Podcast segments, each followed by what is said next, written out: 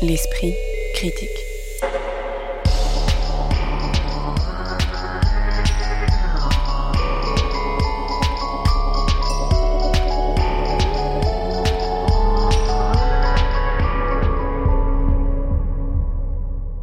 Mediapart.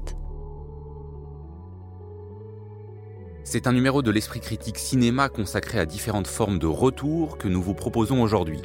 Retour sur l'affaire Mehdi Meklat, étoile filante des médias, redescendue sur Terre après la révélation de la publication sous pseudo de tweets antisémites, homophobes et misogynes, avec le nouveau film de Laurent Cantet intitulé Arthur Rambaud. Retour au Bercail, en l'occurrence Texas City, après plusieurs années passées dans l'industrie du porno à Los Angeles pour Mikey Saber, le personnage principal du dernier film de Sean Baker, Red Rocket. Enfin, retour sur soi dans une confrontation en trois actes avec son père, sa mère et sa petite amie pour le personnage principal de la nouvelle réalisation du sud-coréen Hong Sang-soo intitulée Introduction. Pour discuter de ces trois films, tous sortis mercredi 2 février, j'ai le plaisir d'accueillir Occitane Lacurie, membre du comité de rédaction de la revue de cinéma Débordement, doctorante en esthétique et études visuelles, Salima Tenfi, chercheur en cinéma et chargé de cours à l'université Paris Diderot, et Emmanuel Burdeau, ancien rédacteur en chef des cahiers du cinéma et qui a longtemps assuré le rôle de critique cinéma à Mediapart, que nos lecteurs connaissent donc bien. Bonjour à tous les trois. Bonjour. Bonjour. Arthur Rambaud, c'est le pseudonyme sur Twitter de Karim D, un jeune garçon d'origine algérienne qui devient la coqueluche du milieu littéraire parisien avec son livre sur sa mère et la condition d'immigré. C'est aussi le nom du nouveau film de Laurent Cantet, Palme d'Or 2008 pour Entre les murs, qui s'inspire librement de l'affaire Mehdi Meklat, cet essayiste, journaliste et réalisateur qui postait, comme Arthur Rambaud, mais lui sous le pseudonyme de Marcelin Deschamps, des messages antisémites, homophobes, misogynes ou de soutien aux djihadistes. Alors l'affaire Mehdi euh, pour ceux qui l'auraient oublié, avait encombré l'espace médiatique voilà quelques années. Toute une partie de la droite et du printemps dit républicain jugeant qu'elle signait l'antisémitisme congénital de la banlieue et les compromissions de la gauche euh, dite bien pensante, qui de France Inter à Télérama avait largement ouvert ses colonnes aux jeunes hommes. Pourquoi, à votre avis, Laurent Cantès en partie maintenant de cette histoire que certains jugeaient à l'époque monter en épingle et Picrocolline et d'autres emblématiques Et surtout, qu'est-ce qu'il en fait cinématographiquement, Salima Tenfish? Euh, Il me semble que le film a quand même été tourné euh, avant le Covid, hein, si je ne dis pas de bêtises, donc euh, on n'est pas dans l'actualité pure. Mais on peut faire le lien avec le contexte quand même des élections présidentielles et se dire que ce film, il est bienvenu face à la, à la montée notamment du candidat Zemmour c'est pas étonnant de la part de Laurent Cantet, qu'on connaissait déjà avec des films notamment comme L'Atelier, où son personnage principal était un jeune facho qui faisait partie d'un atelier d'écriture et qui était euh, l'objet de la fascination de la, professeure de, français, ou non, de la romancière qui organisait l'atelier. Donc là, moi, je crois que ce film est bienvenu, euh, surtout parce que ce qu'il propose, c'est de concentrer euh, l'affaire Mehdi Meklat sur 48 heures ce qui est pas mal, c'est que Laurent Cantet, il se focalise sur euh, le fait que ce qui arrive à ce jeune homme, c'est parce qu'il est arabe et c'est parce qu'il est euh, de la banlieue. Et ça, c'est assez bien montré à travers un personnage secondaire qui est celui euh, de Rachid et qui, dans un échange avec lui, lui dit Mais non, je peux plus te fréquenter parce qu'il refuse de, paraître en public devant le Karim D. il lui dit je peux plus te fréquenter parce que tu comprends pas qu'on est fragile. Et cette phrase, elle est assez forte. Et ce que j'ai trouvé dommage, c'est peut-être que Laurent Cantet, il fouille pas un peu plus cet élément-là du film. Occitane. Oui, bah, je, suis, assez d'accord sur cette idée que l'affaire, elle est, euh, elle est présentée non pas comme une introspection de ce personnage euh, qu'on verrait euh, pris dans une espèce de soit rédemption, soit repentance, etc., mais plus à travers en fait le regard que lui renvoient ses proches. C'est-à-dire, c'est tout un parcours, alors à travers notamment d'abord évidemment le monde de l'édition qui a tout de suite une réaction très paternaliste, très comptable, voilà, en termes de communication de crise, etc., mais aussi voilà les retours de ses amis, euh, de sa mère qui euh, ressent une immense honte euh, par rapport à cette affaire-là. Et aussi, et plus intéressant encore, effectivement, ses anciens camarades de la radio, qui est une espèce de transposition du Bondi Blog dans ce, dans ce film-là, qui, qui lui font prendre conscience qu'en fait, son, son dérapage individuel a une influence sur des représentations collectives. Et je trouve ça euh, assez intéressant de voir comment Laurent Cantet effectivement traite cette fragilité, notamment dans la, dans la toute première soirée qui ouvre le film, une soirée euh, à la gloire de Karim D où tout le monde danse sur du Aya Nakamura ou du Kili Smile et qu'au moment où l'affaire éclate, en fait, Karim D est derrière une vitre, derrière une baie vitrée, et il voit les gens regarder leur téléphone, et lui, il est là en train de voir un de ses anciens adorateurs ou en tout cas de ses anciens fans euh, de la maison d'édition euh, tweeter comme ça en le regardant droit dans les yeux quand la banlieue parle ou quand la banlieue s'exprime, ça fait peur, alors qu'il est en train de danser sur du Kid Ismail ou du Aya Nakamura. Pardon. Et Emmanuel Burdeau, pour votre première prise de parole dans l'esprit critique, ne vous trompez pas? Non, il ne faut pas se tromper. Non, moi je suis un peu plus sévère avec le film. N'empêche, je le trouve très intéressant. Je pense qu'il peut dire deux ou trois choses. D'abord, euh, en fait, euh, le film est, un peu une suite ou une réécriture de l'atelier. Salim en a parlé, c'est-à-dire quelqu'un qui écrit et qui en même temps a des positions euh, très problématiques. Bon. Ça, c'est la première chose. La deuxième chose, c'est qu'en en fait, le film traite du thème qui a toujours plus ou moins intéressé Laurent Cantet, c'est-à-dire quelqu'un qui se retrouve malgré lui, et euh, disons malgré lui, en position de traître, ou dans une position impossible, qu'il met entre deux position euh, inconciliable. C'est-à-dire là, il est le représentant, il est le représentant, on va dire, d'une bonne cause, et en même temps, il est le représentant d'une mauvaise cause. Des ressources humaines, c'est ce qu'il a fait. Mais moi, le problème que j'ai avec ce film, et en général avec les films de Laurent Cantet, c'est qu'il traite des sujets. D'abord, c'est quelqu'un qui, qui n'a pas peur, il faut le reconnaître, de traiter des sujets un peu scandaleux, sulfureux, mais qui fait des films qui ne scandaliseront jamais personne, à mon avis. C'est quand même un petit peu un problème, c'est-à-dire qu'il ne provoque pas. Bon.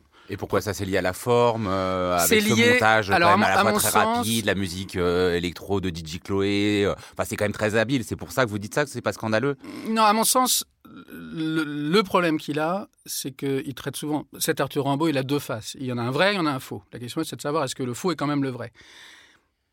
C'est des questions de représentation.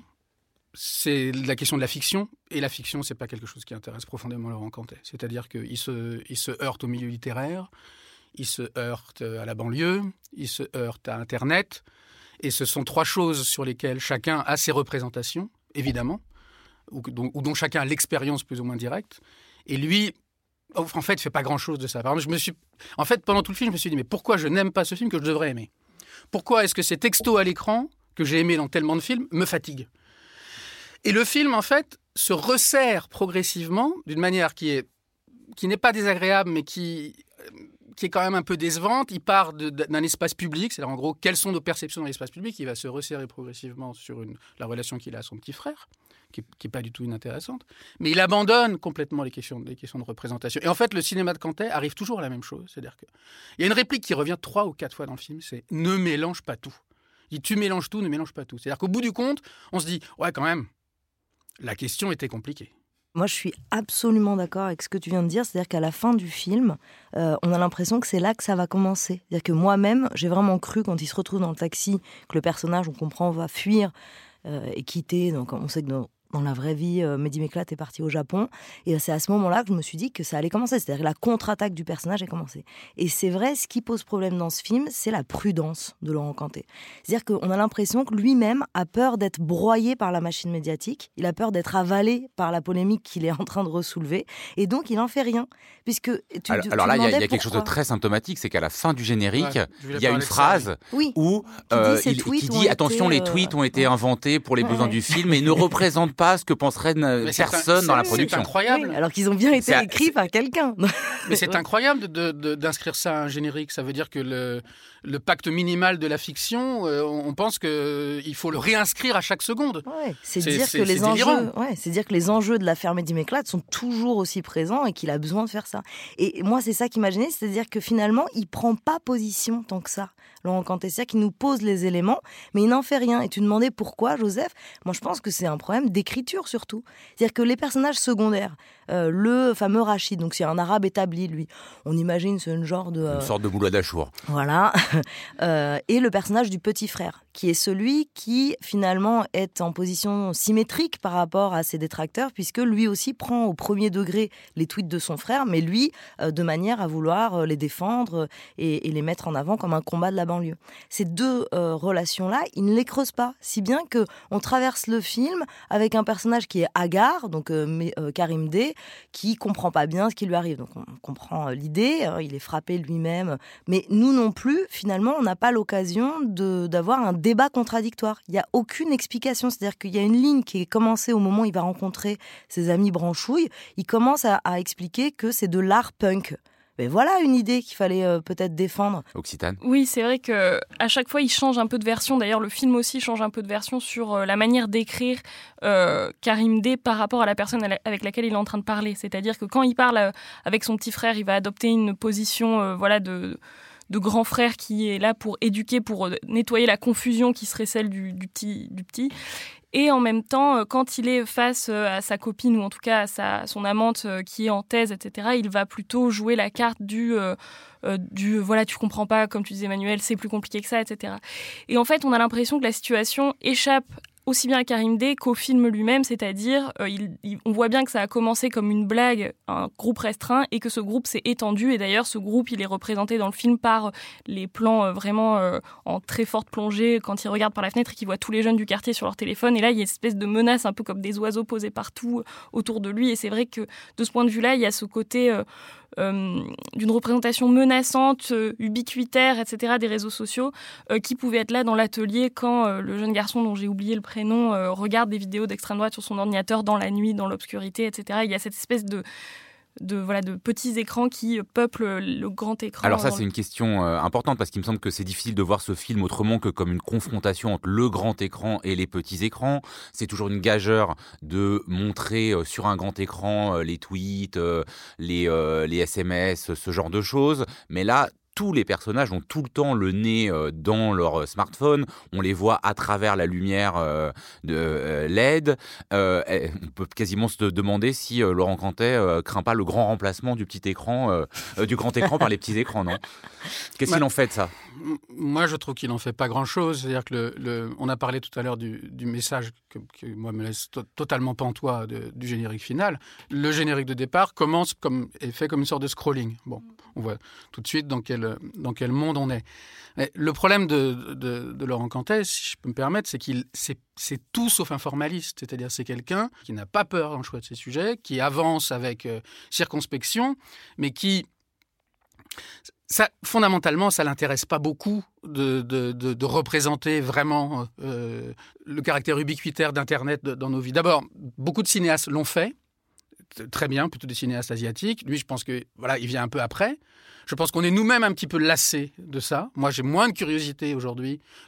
Au début, quand je voyais s'inscrire pardon, un texto à l'écran, je me disais, hum, voilà, une sorte de retour de cinéma muet, les interdits du cinéma, ça me plaisait beaucoup. Aujourd'hui, j'ai moi-même une lassitude par rapport à ça.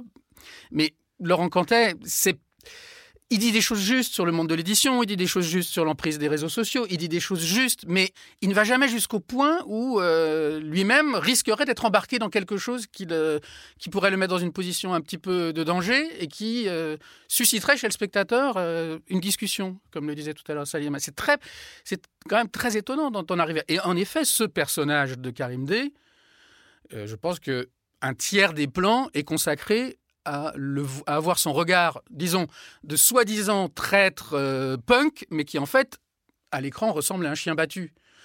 On a envie, de, non pas de l'aimer, mais on a envie de comprendre ou de participer ou d'avoir accès un peu à cette énergie qui l'a fait écrire ces tweets odieux.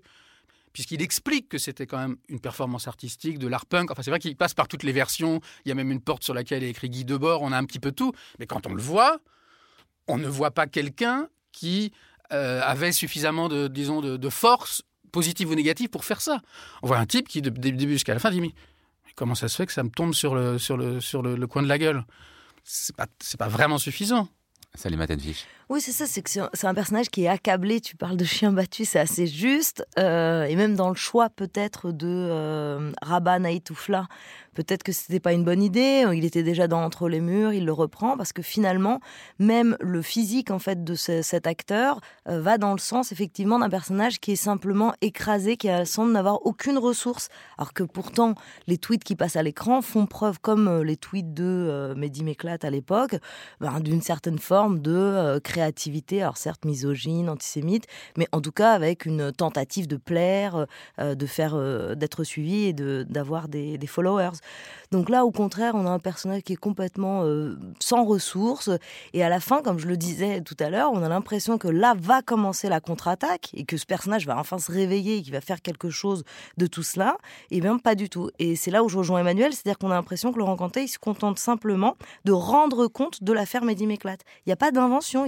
Alors, en dehors du fait d'avoir éjecté Badrou, le complice de Mehdi Meklat à l'époque. Ouais, justement, et, ce sera pour, pour, pour, terminer sur cette narration qui est, qui a l'air de ralentir, c'est-à-dire qu'on est sur quelque chose de très dynamique, euh, très cut, accompagné de beaucoup de musique, et puis progressivement, au fur et à mesure où il, retourne chez sa mère, puis il voit son petit frère, on a l'impression que soit ça ralentit, soit, soit s'épaissit, je sais pas, mais qu'en tout cas, euh, ça change de rythme. Oui, bah, j'ai l'impression que là aussi, pour euh, traiter de cette traversée du désert, entre guillemets... Euh, rapide le désert quand même. Rapide le désert, de ce petit désert de 48 heures, euh, on, a, on passe voilà, du monde de la nuit, des de la fête, de la culture qui, qui va bien, pour aller petit à petit retourner vers des figures de sagesse. Par exemple, voilà, sa mère, son, sa marraine d'écriture, en quelque sorte, cette autrice dont on ne sait pas grand-chose, mais chez qui il va aller en pleine nuit pour tout simplement pleurer sur son épaule en quelque sorte. Et effectivement, on a l'impression qu'on on ajoute à chaque fois des couches euh, dans, cette, euh, dans cette traversée qui, euh, qui l'isole de plus en plus et en même temps qui ne servent pas pour autant à, voilà, éclaircir son esprit en quelque sorte.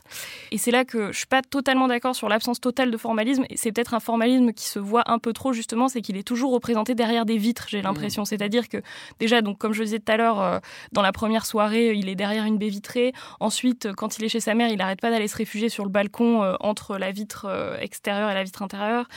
pareil, quand il est filmé dans les voitures, il est toujours à travers une vitre, etc. Et on a l'impression que le film veut nous dire très fort, avec à grand renfort de voilà de de métaphore euh, visuelle. Euh, voilà, c'est un personnage médiatique, c'est un personnage qui, euh, qui a été fait par les réseaux sociaux et qui périt par ces réseaux sociaux. D'ailleurs, pour aller complètement dans ton sens, il y a un de ces plans au tout début du film, et c'est peut-être le, plus réussi, où on le voit à travers la vitre du métro et son visage est déformé. on a l'impression qu'il a été boursouflé, qu'il est tuméfié et qu'il a été tabassé par la polémique. Effectivement, mais en dehors de ça, il n'y a quand même pas, pas grand-chose à étudier. Pour finir totalement, une info sur ce titre, Arthur Rambaud Emmanuel Burdeau euh, Oui, non, mais ce qui est un peu étonnant et, qui, sur, le, sur quoi on pourrait gloser, c'est qu'il se trouve que le Rambo, le Rambo, le John Rambo, interprété par Sylvester Stallone, au moins dans un film magnifique qui est le premier, adapté d'un roman, le nom de Rambo vient d'Arthur Rimbaud. Donc il y a comme une, drôle de, retour à l'envoyeur là. Arthur Rambaud de Laurent Cantet avec notamment Rabat Naït Oufela dans le rôle titre, c'est en salle depuis mercredi. L'esprit critique. Mediapart. Vous avez peut-être vu cette affiche où un acteur nu, en l'occurrence Simon Rex, prend une pose étrange parce qu'il est saint d'un donut rose en forme de bouée géante. C'est l'image, sans doute un peu trompeuse pour un film qui n'est pas qu'une comédie sucrée, du nouveau film de Shane Baker, auteur notamment en 2015 de Tangerine, qui se déroulait dans le milieu des prostituées transsexuelles de West Hollywood, et de The Florida Project en 2017, focalisé sur une fillette de 6 ans dont la mère se prostitue dans un quartier pauvre de la banlieue du parc de Disneyland avec euh, Red Rocket, sélectionné en compétition officielle au dernier festival de Cannes et prix du jury et de la critique au dernier festival du cinéma américain de Deauville. Shane Baker ne quitte pas l'Amérique des laissés pour compte et les sujets à connotation sexuelle puisqu'on y voit Mikey Saber revenir dans la ville de Texas City après plusieurs années passées dans l'industrie du porno à Hollywood. Désormais sans travail, sans domicile, sans argent et obligé de prendre du Viagra, il parvient en dépit des réticences de ces dernières à s'installer chez Lexi qui est encore légalement sa femme et sa belle-mère en échange d'un loyer et de quelques coucheries. Il cherche en vain à travailler alors qu'il ne sait faire que dealer et jouer dans des films pour adultes, mais rencontre Strawberry, une jeune fille pas encore majeure, dans le donut du coin où elle travaille et réussit à la séduire sur fond de rêve de partir à Los Angeles. Alors le film se situe au Texas pendant la campagne électorale qui opposait Donald Trump et Hillary Clinton, euh, dont on aperçoit quelques images à la télévision, et dans un milieu un peu qu'on dirait white trash, mais pourtant peut-être contrairement à ses précédents films où euh, l'arrière-plan social semblait être euh, assez fondamental, là on a l'impression que le film s'intéresse avant tout aux deux personnages principaux et laisse un peu de côté ces problématiques qui étaient très présentes dans ses précédents films. Est-ce que ça vous avez le même sentiment, bah, Moi, j'ai eu l'impression que que le film effectivement se servait de ce background de white trash dont, tu parlais pour avoir un discours plus précis sur euh, le personnage principal. Alors au début, j'avais l'impression que le film m'avait un peu euh, laissé de marbre. Enfin, j'étais un petit peu euh, un petit peu gêné par l'argument du film, par euh, voilà cette romance entre cet acteur porno et cette fille mineure, euh, par euh, aussi les choix de casting et aussi de, de, costumes, etc., qui étaient ceux qui étaient adoptés pour Strawberry. Et puis j'ai commencé à m'interroger, est-ce que je prenais au début pour un arrière-plan de la campagne trumpienne qu'on voit dès le début du film, c'est-à-dire quand le personnage principal passe sous un panneau publicitaire qui affiche, on le devine grâce au slogan Make America Great Again, qui affiche donc l'image de Trump, même si elle apparaît pas dans l'écran. Mais en fait, je me suis demandé dans quelle mesure c'était pas justement une d'une certaine manière euh, une fiction de Trump, enfin que ce personnage euh, était à lire comme une itération, une métaphore là aussi euh, visuelle de ce qu'était le Trumpisme. Et d'ailleurs, il y a quelque temps est sorti un livre qui s'appelle Fiction de Trump de, de Dork et dans lequel il y a tout un chapitre qui est, consacré à l'érotisme euh, et à l'érotisme du discours, l'érotisme même du, de la mise en scène de soi par Trump, qui emprunte, selon euh, l'auteur, à la pornographie justement et à l'industrie du porno. Et c'est vrai que ces images qui semblent un peu bouffonnes de voilà euh, de, zoom très accusé comme ça sur les scènes de sexe, etc. Au début, voilà, je me disais bon, c'est pour rire, c'est de la screwball comédie un petit peu, un petit peu trashouille, mais c'est voilà, c'est marrant. Mais en fait, peut-être que c'est de ça que ça parle, quoi, de cette espèce de d'érotisme à la fois bon, bah, des actes, puisque c'est un ancien acteur porno, mais aussi du discours par lequel il va embrouiller tout le monde dans cette communauté, dans laquelle il va réussir, enfin grâce auquel pardon, il va réussir à se faire un trou au sein de cette communauté. Salim Tenfish, sur ce, notamment effectivement ce jeu de miroir qu'on peut avoir entre Trump et le personnage principal, euh, qu'on désigne que sa, son, sa femme, qui est enfin son ex-femme, mais qui est encore sa femme légalement, euh, désigne un moment comme un sweet case pimp. Donc c'est une notion très américaine, une sorte de macro avali, c'est-à-dire euh, ces gens qui vivent du fait euh, d'avoir une jeune actrice porno euh, sous leur aile à Los Angeles. Oui, alors effectivement, donc Mickey, le personnage principal, c'est une, une, crapule, hein, on peut le dire comme ça, qui, qui n'a plus rien et qui est sans scrupule à utiliser tous ceux qui l'entourent pour s'en sortir. Mais moi, je ne crois pas que ce soit une métaphore de Trump. Moi, je crois que toute cette Amérique des, des misérables, c'est pas du tout l'arrière-plan. c'est au contraire central dans le film. C'est-à-dire que ce qui est intéressant dans le fait que ce personnage est un ancien acteur porno et qui euh, passe son temps euh, euh, tout nu dans le film, c'est que c'est justement l'idée bourdieusienne en fait que le misérable n'a que son corps pour s'en sortir. Et donc c'est pas du tout anodin le fait qu'il soit toujours présenté ce corps, il n'a que son corps. Donc certains n'ont que leur, corps pour travailler à l'usine, on les voit, ceux à qui il, il arrive à vendre de la drogue, et lui n'a que son corps pour vivre. Donc son corps il va l'utiliser dans l'industrie du porno. On a ce plan où il est en train de s'entraîner issu.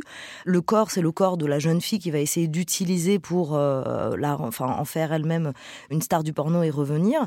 Donc euh, moi, au contraire, je crois que tout, tout est au premier plan dans ce film, c'est-à-dire la voiture, l'omniprésence de la voiture, ces énormes trucks qui euh, occupent la moitié des plans à chaque fois qu'ils sont filmés. Oui, mais alors sur ça, le, parce qu'on peut aussi le voir comme un anti-road movie, parce que lui, il est tout le temps à vélo, on a l'impression qu'il fait du surplace, euh, alors que les road movies, c'est pour soit fuir le rêve américain, soit au contraire euh, y aller de plein pied. Ah, et que là, on a l'impression que justement, il n'y a même plus ce rêve américain. C'est ça, c'est le lumpen prolétariat. C'est-à-dire que le voisin, euh, Lonnie, qui va finalement finir en prison, lui dit Bah oui, je sais que vous n'êtes pas motorisé. C'est-à-dire qu'ils sont en dessous de tout. Elle, elle se prostitue sur Craigslist pour pouvoir survivre. La mère n'a plus de protection sociale. Personne d'ailleurs n'a de protection sociale, pas lui non plus. Donc elle est obligée de, fumer du, crack pour ne pas souffrir. Donc on est au-dessous même du prolétariat. On est chez ceux qui n'ont rien et donc pas même de voiture, c'est-à-dire aux États-Unis qui n'ont rien. Emmanuel Burdeau. Je pense qu'une des questions du film, c'est euh, pour rebondir, c'est un peu comment, comment on arrive à faire un film sur une crapule. En effet, c'est un, type qui passe son temps, vous l'avez dit, à arnaquer un peu tout le monde. il faut, il faut que ça nous intéresse quand même. Il faut que ce, il faut que ce, personnage, on ait, on ait envie de le suivre. Et pour moi, je suis pas absolument fou du film, mais je trouve que de ce côté-là, il est réussi. moi, ce personnage, il m'intéresse et je ne me lasse pas de le voir au naturel, comme il le dit lui-même, c'est-à-dire bien souvent en effet tout nu. Avec notamment une scène où il court euh, pendant de, de, longues secondes euh, tout seul. Euh, et en fait, bon, c'est ce que c'est un peu déjà ce que Sean Baker faisait dans les films précédents, c'est-à-dire que c'est des gens qui sont sans esprit dans des urgences et qui, et qui passent leur temps à essayer de, débrouiller des choses qui en fait les, les, font passer dans des embrouilles encore supérieures. C'est quelque chose qu'on connaît bien. Il y a deux choses vraiment qui m'intéressent dans le film, enfin qui n'en font qu'une d'une certaine façon. D'une part, ça se rapproche je dirais en moins fort, mais enfin ça se rapproche de ce qu'a pu faire parce qu'il a un peu disparu des, voitures là, qui est à un moment un cinéaste qui a eu une vraie, une vraie heure de gloire qui est Harmony Corinne, c'est-à-dire une espèce de, poésie trash, disons, mais Harmony Corinne allait beaucoup plus loin. Mais dans l'emploi de la couleur, c'est-à-dire dans, cette idée que malgré tout il y a une dimension de, de conte de fées et une passion pour les donuts parce que les donuts sont de, sont de plusieurs couleurs. Bon, ça je trouve ça pas inintéressant. Et surtout ce qui m'a plu et qui n'est pas du tout, je crois, en contradiction avec ce que vous venez de dire, c'est qu'il y a de l'enfance dans le film. Euh, il est sur un petit vélo, il est nu comme peut l'être aussi un nouveau-né, et l'une des scènes cruciales est la répétition d'un souvenir d'enfance, sans trop en dire, d'un moment où il a dû sortir au naturel une fois de plus euh, par la fenêtre pour s'échapper, et ça va, ça va se répéter. Et je pense que c'est ce qui permet. Alors peut-être que du coup ça édulcore un petit peu euh, la charge, mais je trouve que c'est ce qui fait. On est constamment dans la roue de ce personnage au propre et au figuré, qui n'est pas quelqu'un qui a beaucoup d'atouts pour lui, mais qui a quand même un sacré bagou. Et sans trop révéler sur la fin du film, il est bien évident que ce qu'essaye de faire Sean Baker, c'est quand même de nous dire que ce type a quand même peut-être au bout du compte fait une vraie rencontre. Voilà. Même s'il a une idée derrière la tête, il se peut qu'il ait fait une vraie rencontre. Effectivement, sur euh, ce traitement de la couleur, hein, qui est aussi euh, parfois saturé. On est, il y a beaucoup de scènes qui se passent donc dans ce magasin de donuts avec euh, voilà vraiment ce qu'on peut imaginer de, plus acide, de plus coloré, et le choix de la pellicule hein, qui donne un grain particulier. Qu'est-ce que ça produit, Occitana Curie ben, Effectivement, ouais, je pense qu'il faut s'arrêter sur, sur cette question de couleur. Enfin, il y a aussi ces paysages industriels qui sont traités de manière comme si c'était Disneyland d'une certaine manière avec ce soleil, ce soleil pardon, rasant, ou alors carrément la nuit avec voilà les les, lueurs euh, de part et d'autre de la flamme, comme ça, des, hydrocarbures. Moi, j'ai beaucoup pensé à, un autre film qui est sorti récemment, c'est Licorice Pizza, qui est donc le dernier de, Paul Thomas Anderson et qui, euh, me semble, appartient à une génération qui n'est pas totalement étrangère euh, à, celle de ce cinéaste-là et qui aussi traite depuis deux films, enfin ça fait deux films récents qui traitent de personnages comme ça qui sont tout le temps en train de de courir dans un paysage, un paysage très coloré où les couleurs euh, parfois se fondent les unes avec les autres, ou alors au contraire euh, euh, représentent une époque ou une forme de joie visuelle comme ça qui occupe tout le, tout le plan. Tout cet espace qui pourrait être extrêmement sordide extrêmement glauque est au contraire colorisé par ces espaces, par la pellicule, et par euh, voilà ce magasin donuts, la maison de Strawberry, même le, physique même de Strawberry avec ses cheveux roux et son maquillage euh, très pop quoi. Et effectivement, on a l'impression que la couleur est là pour rajouter une couche d'enfance sur euh, cette, cet endroit-là. Salut Fish. Effectivement, cette dimension de grand enfant, c'est une espèce de grand ado qui veut pas grandir, elle est aussi politique. Et c'est ça que moi je trouve très fort. C'est-à-dire que ce, cet homme qui doit avoir une quarantaine, il trouve pas sa place dans cette société, comme le jeune adolescent qui arrive dans la société. Il n'a pas sa place, et donc finalement, il est euh, enfermé dans ce rôle d'adolescent. Il joue aux jeux vidéo, il se balade en bicyclette, euh, il est mal fagoté, il a son pantalon qui tombe. Et le choix de la bande son, qui est quand même euh, une musique d'un un boys band américain euh, des années 2000. Donc la musique c'est Bye Bye Bye qui euh, donne un côté hilarant à l'ensemble du film et qui en fait une comédie politique mais qui n'est pas didactique. Ce que nous on n'arrive pas du tout à faire en France par exemple. Que dès qu'on essaye de parler de sujets euh, sociaux et politiques, on tombe soit dans un réalisme sinistre, soit dans quelque chose d'un peu plus bon enfant comme là récemment il y a eu un très bon film qui s'appelle Mes frères et moi. Mais on n'arrive jamais à faire ce type d'humour grinçant euh, sur des sujets euh, sociaux et politiques. Parce que je crois que l'intérêt du film, il est quand même là. Et est-ce que cet équilibre, effectivement, entre la comédie et le politique, il tient sur les deux heures de plus de deux heures de, de film? Parce que c'est quand même euh, la narration, il n'y a pas des milliers de rebondissements. moi, je vous entends quand vous dites ça, mais c'est vrai qu'à un moment, je crois que ça je suis un peu sorti de l'ensemble. Le film est peut-être un peu long, et à mon sens, les précédents l'étaient aussi un peu. Il y a une chose, moi, dont je voudrais parler, qui m'a beaucoup plu, c'est qu'il se trouve que ce personnage de Mike euh, renoue avec euh, des amis d'enfance, donc son, son, voisin, qui finira par déclencher une catastrophe, n'en disons pas plus, mais il renoue aussi avec, euh, avec quelqu'un dont, si je ne m'abuse, il a été, je crois, le, le babysitter, ou qu'il a connu toute petite, et qui est devenue maintenant une jeune femme, mais une jeune femme qui est en fait la vraie patronne du film. Et ça, je trouve, c'est assez, euh, c'est très réussi. Tous les moments où il essaye d'établir avec cette personne qu'il a connue comme étant beaucoup plus petite que lui, une complicité, parfois même sur ses anecdotes et ses souvenirs d'acteurs porno, et il tombe sur une femme qui le traite comme un moins que rien, parce qu'en fait, il, il, il, est au mieux pour elle un employé. Et il y aura vers la fin du film un moment où, où elle devra intervenir, accompagnée de ses gros bras, dont son frère, qu'elle traite eux aussi comme étant des employés alors qu'ils font trois têtes de plus qu'elle. Là, je trouve qu'il y a quelque chose de très étrange, effectivement, dans cette idée de quelqu'un qui n'a, qui, n'a, qui n'a pas grandi et qui se trouve dans un monde qui, lui, peut-être a grandi, mais d'une manière qui, qui, était pour lui totalement, disons, imprévisible. ce qui ne répond pas tout à fait à ta question, Joseph, pardon. Mais en effet, le film est un peu long, mais les films sont trop longs pour l'instant, à l'exception d'un dont on va bientôt parler. un mot avant qu'on parle de ce dernier Tu disais, Salima, que voilà qu'il y avait de l'humour dans ce film. Moi, je dois quand même admettre que ça m'a pas non plus trop fait rire. que euh, Même la scène dont euh, vient de parler Emmanuel, où les drug dealers viennent le récupérer. Ça, voilà, ça c'est la scène que j'ai bien aimée. Tout ce qui se passe avec ce personnage qu'évoquait Emmanuel, euh, je, j'ai trouvé ça fort drôle. Mais après, j'ai eu du mal à voilà adhérer au côté comment dire, Fifi Brindacier soft porn. Euh, mais tout ça, c'est Fifi d'acier soft porn, c'est à peu près une très bonne définition, il me semble. De, cette, de, cette, jeune fille euh, qui est là avec. Parce qu'on a beau dire que. Mais c'est un donut, en fait. Elle aussi, c'est strawberry, c'est le donut au strawberry. Oui, oui, tout bien ça, sûr, mais. du second degré, dirait euh, Arthur Rambaud. Red Rocket de Shane Baker avec notamment Simon Rex et Susanna Son, c'est sorti mercredi 2 février sur les écrans. L'esprit critique. Mediapart. Mais avant qu'on aborde un dernier film, vous nous parlez non pas d'un film, mais d'un cinéma Occitane La Curie. Oui, alors moi je voulais profiter de ce numéro pour vous faire un petit topo rapide euh, sur ce qui se passe en ce moment à la Clé. Euh, comme vous le savez peut-être, euh, la Clé est un cinéma associatif du 5e arrondissement de Paris qui a été fondé dans les années 70 et qui pratique joyeusement le prix libre, la projection en pellicule et la diffusion de films rares ou de travaux de jeunes artistes. La Clé c'est aussi un cinéma occupé depuis que son propriétaire a décidé de vendre sa juteuse surface constructible germanopratine au plus offrant. En l'occurrence, le plus offrant c'est le groupe SOS, spécialisé de l'entrepreneuriat social et solidaire, ici il faut entendre des guillemets appuyés, et son directeur, euh, Jean-Marc Borrello, proche du couple présidentiel et numéro 2 de La République en marche. Le groupe SOS est spécialiste du rachat de vraies fosses friches artistiques et autres lieux partagés dans toute l'Europe avec une escarcelle de plus de 500 espaces et un milliard de chiffres d'affaires par an. Et depuis un an, euh, la vente euh, de la clé était suspendue à une clause bien précise, l'expulsion euh, des personnes qui s'y trouvent. Or, il semblerait que le propriétaire ait depuis peu perdu patience, en témoigne la mise en demeure reçue par les occupants et occupantes la semaine dernière, leur intimant de vider les lieux sous peine d'intervention policière.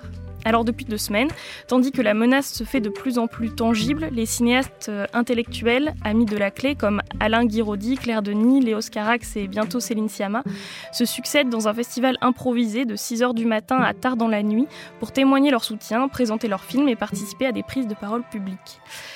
Alors pour soutenir le cinéma et ses occupants et occupantes, il suffit euh, d'aller y passer du temps, quelques heures, le temps d'un film, une soirée ou une matinée avant de partir travailler. Vous pouvez aussi envoyer votre numéro de téléphone à contact.laclerevival@gmail.com pour être prévenu en cas d'assaut de la police et venir en renfort au 34 rue d'Aubenton.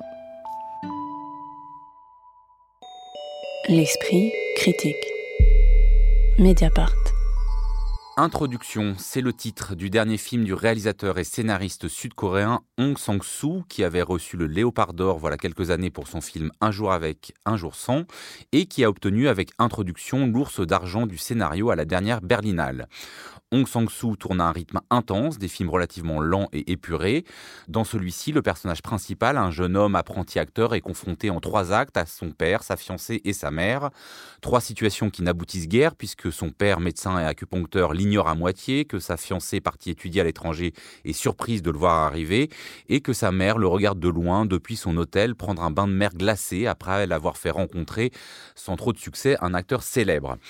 Est-ce qu'avant qu'on aborde le film lui-même, vous pouvez commencer en nous situant le travail de Hong Sang-soo dans le cinéma coréen, qui nous arrive depuis désormais quelques décennies et qui a acquis euh, une grande reconnaissance, marquée notamment par la Palme d'Or décernée à Parasite de Bong Joon-ho, celui-ci en 2019, Emmanuel Burdeau. Alors moi, il me sera plus facile de le situer dans, dans le cinéma contemporain mondial, puisque je commencerai par euh, une hypothèse qui n'engage que moi, à propos d'un cinéma qui s'écrit assez souvent au conditionnel. C'est peut-être le plus grand cinéaste contemporain. En tout cas, et pourquoi? Pourquoi? Parce que d'abord, il fait une chose que, à, ma connaissance, personne d'autre ne fait ou ne peut faire aujourd'hui, c'est qu'il construit une œuvre d'entière liberté euh, au sein d'une industrie cinématographique euh, et d'une industrie de, la situation des salles, dont on sait qu'elle est quand même assez compliquée aujourd'hui. C'est quelqu'un qui fait bien souvent plus d'un film par an, qui a pu faire des films de deux heures, mais qui, là, euh, aujourd'hui, enfin, il y a quelques jours, sort un film qui dure une heure six, et qui, toute personne qui a un peu vu les films San le sait, parle un peu toujours des mêmes choses, de sorte que le plaisir pris à Aung San Suu n'est jamais le plaisir de voir un nouveau film d'Aung San Suu, mais de voir un film d'Aung San Suu succéder à un autre film d'Aung San Suu. Non pas que ça se, ça se, résumerait à un plaisir un peu formaliste de la variation, mais le cinéma est, dans un état tel qu'aujourd'hui, je crois que tout cinéaste important est un peu mis dans la, dans la situation de, de, rejouer l'ensemble de sa mise à chaque film, ce que lui ne fait pas.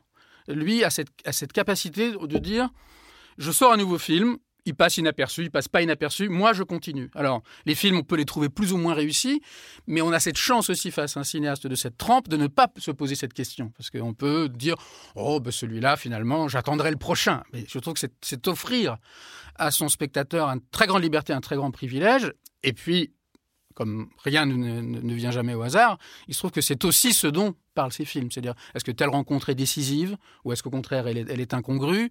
Est-ce que tel moment qu'on voit vient avant ou après tel autre? Est-ce que telle scène, puisqu'il y a une baignade, mais il y en a aussi une autre, enfin en tout cas quelqu'un sur la plage, est-ce qu'il s'agit de quelque chose d'inventé ou quelque chose qui a vraiment eu lieu? Donc il y a, il y a dans un moment, encore une fois, où le fait même de produire une œuvre est devenu quasiment impossible, il arrive à le faire et en même temps, il joue sans cesse sur cette idée d'œuvre, disons, impossible. Mais l'impossibilité chez lui, elle n'est pas lourde, elle est, elle est d'une légèreté euh, que, que moi, je trouve absolument admirable et qui ne l'empêche pas de traiter de choses qui, elles, sont graves. Alors, euh, sur ce statement euh, d'Emmanuel Burdeau, que Aung San Suu est sans doute un des cinéastes ou le cinéaste le plus important aujourd'hui, et peut-être du coup pour parler de cette grammaire spécifique qu'on retrouve chez lui de film en film, avec ce noir et blanc, avec voilà ces moments très épurés, Occitane Lacurie. Oui, ben moi ça me fait toujours l'effet d'une petite rentrée littéraire à chaque fois, Long Sang Soo, c'est-à-dire qu'on a des, voilà, des, des écrivains, écrivaines euh, dont on sait euh, ce qu'on va chercher euh, chez eux et elles, et qui ont voilà, des obsessions, des motifs, des structures narratives précises, et à chaque fois ça revient d'année en année. Et là j'ai l'impression qu'avec Long Sang Soo, c'est toujours un peu ça qu'il faut faire si on veut essayer de produire une critique de ces films, c'est voir là où ça bouge, et de voir les variations, comme tu disais Emmanuel, ou comme c'est le titre d'un livre, les variations Sang Soo. Et là, euh, j'ai l'impression que dans celui-là, peut-être s'il fallait noter déjà une première piste euh, interprétative pour ce film, ce serait la piste médicale, la piste de la maladie. Et d'ailleurs, euh, sans trop dévoiler le film, dans la première scène, on a un homme qui est en train de prier complètement prostré devant son ordinateur, qui supplie Dieu de lui donner, alors on ne sait pas vraiment quoi d'ailleurs, une espèce de force à continuer ce qu'il est en train de faire. Au début, on interprète cet homme-là comme comme souvent dans les films d'Ong Sang-soo, comme un écrivain ou un cinéaste. On a l'impression que, en plus surtout que le, titre du film, Introduction, laisse penser que l'homme essaye d'écrire une introduction. Et en fait, des zooms typiques euh, du cinéma d'Ong Sang-soo, et l'homme revêt une blouse. Et là, on comprend que c'est un médecin et qu'il va être question voilà, de, maladies, de problèmes. Et d'ailleurs, le film se clôt euh, sur euh, une histoire médicale, là encore. Du coup, je me suis demandé s'il fallait le voir comme le film Covid d'Ong Sang-soo dans la série des Hong Sang-soo euh, enfin récents quoi. Salim Attenfish, et notamment pour euh, un auditeur ou une auditrice qui n'aurait pas vu d'autres films auparavant, comme moi j'avoue c'était mon cas, euh, est-ce que ce fonctionnement, c'est-à-dire qu'on a un film qui représente des situations a priori assez banales, avec des grandes ellipses dont on ne sait pas exactement à quoi elles correspondent, est-ce que euh, vous aussi vous avez eu envie de relier les points ou est-ce que des fois euh, vous êtes resté un peu sur le bord du chemin? Oui, alors effectivement pour peut-être dire deux mots aux auditeurs qui nous écoutent qui n'auraient jamais vu de film donc Sang-soo, on peut dire que le, principe, c'est de nous mettre face à des situations euh, banales, euh, avec des enjeux euh, insignifiants.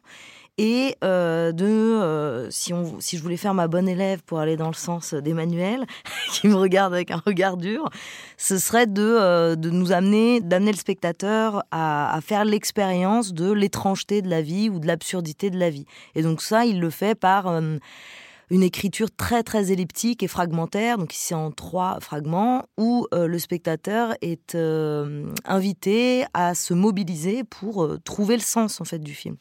Mais si je voulais laisser de côté ma casquette de bonne élève et endosser celle de spectatrice très honnête, je dirais que c'est d'un mortel ennui ce film-ci. C'est-à-dire qu'il y a eu de, très bons films donc Sang-soo, mais celui-là quand même très difficile à regarder.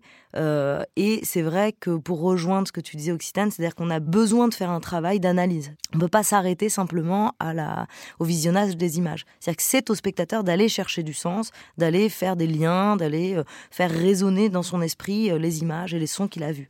Mais c'est pour dire que c'est une mise en scène totalement minimaliste et moi j'ai été assez euh, dérangée par le fait que le film gagne le l'ours d'argent du meilleur scénario à la Berlinale euh, alors même que le, scénario est, euh, enfin, a été sans doute improvisé pendant le tournage par Aung San Suu comme il le fait euh, pour plusieurs de ses films, et ça doit être trois lignes. Donc c'est assez dérangeant quand même ce côté célébration systématique et immédiate de ce cinéaste, même si par ailleurs il y a eu évidemment des très grands films. Réponse directe d'Emmanuel Burdeau. C'est peut-être un peu absurde en effet cette, cette ours d'argent du scénario. Alors, oui, c'est pas, on se dit pas que comme ça d'emblée que c'est le scénario qui porte ce film. Très honnêtement, ça me semble pas très important. Mais pour dire un mot de ce euh, et plus qu'un mot. Euh, l'introduction n'est pas l'introduction à un roman, mais elle est, sans doute l'introduction dans la vie d'un jeune homme à une possible vie d'acteur. Et il y a quelque chose dans ce film, et, presque toujours chez Aung San Suu, mais il me semble qu'on peut l'apprécier dans ce film sans avoir la connaissance entière euh, de l'œuvre d'Aung San Suu. Je ne suis même pas sûr, moi, de les avoir vus tous. En tout cas, le cinéma intervient toujours plus ou moins chez Aung San Suu. Et il intervient toujours de manière, je dirais, direct au sens où il y a quasiment toujours un personnage qui est impliqué dans la vie du cinéma. Et en général, pendant longtemps, ça a été un cinéaste ou un prof de cinéma qui était comme une sorte d'alter ego de Hong Sang-soo. Et ici, c'est ce jeune personnage qui donc se destine à devenir acteur. Et c'est un acteur confirmé et qui va donner lieu à ce qui arrive souvent chez Hong Sang-soo, c'est-à-dire à une grande scène d'acting out, de dispute, moment que je trouve, moi, bouleversant, et en même temps qui fait résonner avec tout le film, moment au cours, au cours duquel, d'abord, le, vieil acteur prévient les deux jeunes hommes que surtout il ne faut pas boire, et il va s'empresser de, leur bourrer la gueule. mais servir euh, verre sur verre. Mais surtout, moment au cours duquel cet acteur, non pas vieux, mais, disons confirmé, s'emporte parce que le jeune personnage en face de lui lui dit que sa réticence à devenir acteur est que il ne se voit pas embrasser quelqu'un à l'écran pour de faux. Et cet acteur confirmé lui explique qu'il n'a rien compris à rien et que ce qui se passe au cinéma se passe. Et dans la mesure où ça se passe, ça a la même valeur que quelque chose, que la question de savoir si c'est un vrai ou un faux baiser est, sans fondement, mais simplement ça a lieu. Bon, je ne sais pas si on a besoin d'analyser le film, mais comme tout chez Hong Sang-soo est placé sous le signe de est-ce que ça a vraiment eu lieu, est-ce que ça n'a pas eu lieu, est-ce que c'est avant, est-ce que c'est après, est-ce que lorsque la jeune femme apparaît sur la plage, est-ce que c'est une vision ou pas, est-ce que pourquoi son père le, fait-il attendre? Je crois qu'à un moment, il retrouve un, ami à qui il dit qu'il a quelque chose d'important à lui dire, qu'il ne le lui dira pas. Je dirais donc Sang-soo que c'est un formaliste au seul sens du terme que l'on peut accepter, c'est-à-dire que c'est un formaliste, euh, pas formaliste, c'est-à-dire c'est quelqu'un qui, qui inscrit son formalisme, euh, qui se l'adresse à soi-même, si je puis dire. Et, je trouve ce moment tout à fait extraordinaire. Et vous, Salim Tadfish, sur cette acmé du film euh, Moi, je vais dire qu'effectivement, cette scène, elle est attendue parce que habituellement, on boit beaucoup chez Hong Sang-soo et là, on n'avait pas encore bu, on avait beaucoup fumé, mais donc on l'attendait, c'est vrai. ben, moi, je, je, considère que si on prend cette scène au premier degré, ben, c'est plutôt des espèces de considérations pseudo-intellectuelles que moi j'ai trouvé euh, euh, presque grotesque. Mais par contre, si on prend au second degré et avec une tonalité euh, humoristique, là, c'est vraiment une scène de comédie euh, avec une colère qui explose tout d'un coup de la part de l'acteur, qui est complètement disproportionnée, incongrue. Et, là, ça fonctionne. Mais parler d'une mise en abîme à cet endroit-là, je trouve que c'est au contraire, enfin, c'est plutôt simpliste de voir mmh. ça comme ça. Moi, ça me semble un peu inévitable. Et d'ailleurs, il, me frappe à l'instant qu'en fait, aujourd'hui, on a eu affaire à trois fables. Ce que sont souvent les films. Mais en l'occurrence, vraiment à trois fables. L'opposition est facile, mais elle se fait dans le cadre de l'émission. La force d'Ong Sang-soo, c'est que c'est quelqu'un qui croit à la fiction. C'est-à-dire c'est quelqu'un qui croit que des choses qui, en vérité, n'adviennent pas, peuvent advenir quand même dans le cadre d'un film. Et le problème de, Laurent Cantet, c'est que c'est que lui n'y croit pas. Et pourquoi je fais cette remarque maintenant? Parce qu'en effet, la scène dont on parle, la scène de repas, elle peut, c'est une scène qui parle du film. Mais dans le film de Laurent Cantet, 75% des dialogues parlent du film parlent de réflexions, redouble ou anticipe des réflexions que le spectateur pourrait se faire. C'est-à-dire, tu es comme ça, attention, comment on nous regarde. Et du coup, l'herbe nous est coupée sous le pied parce que le film, d'une certaine manière, ne croit pas assez à sa propre existence autonome, alors qu'Ong Sang-soo, avec des moyens qui sont certes minimaux, arrive très vite à établir cette existence-là. Et c'est ce qui fait qu'une mise en abîme peut tantôt Arthur Rambaud est, une mise en abîme de, de bout en bout, peut tantôt être pataude et tantôt, au contraire, euh, gracieuse. Introduction, c'est signé On Sang-So et c'est sorti sur les écrans mercredi dernier. Merci à tous les trois. La prochaine émission cinéma, c'est dans un mois. La semaine prochaine, on parlera littérature. L'Esprit critique est un podcast proposé par Joseph Confavreux pour Mediapart, réalisé par Samuel Hirsch et enregistré dans les studios de Gong.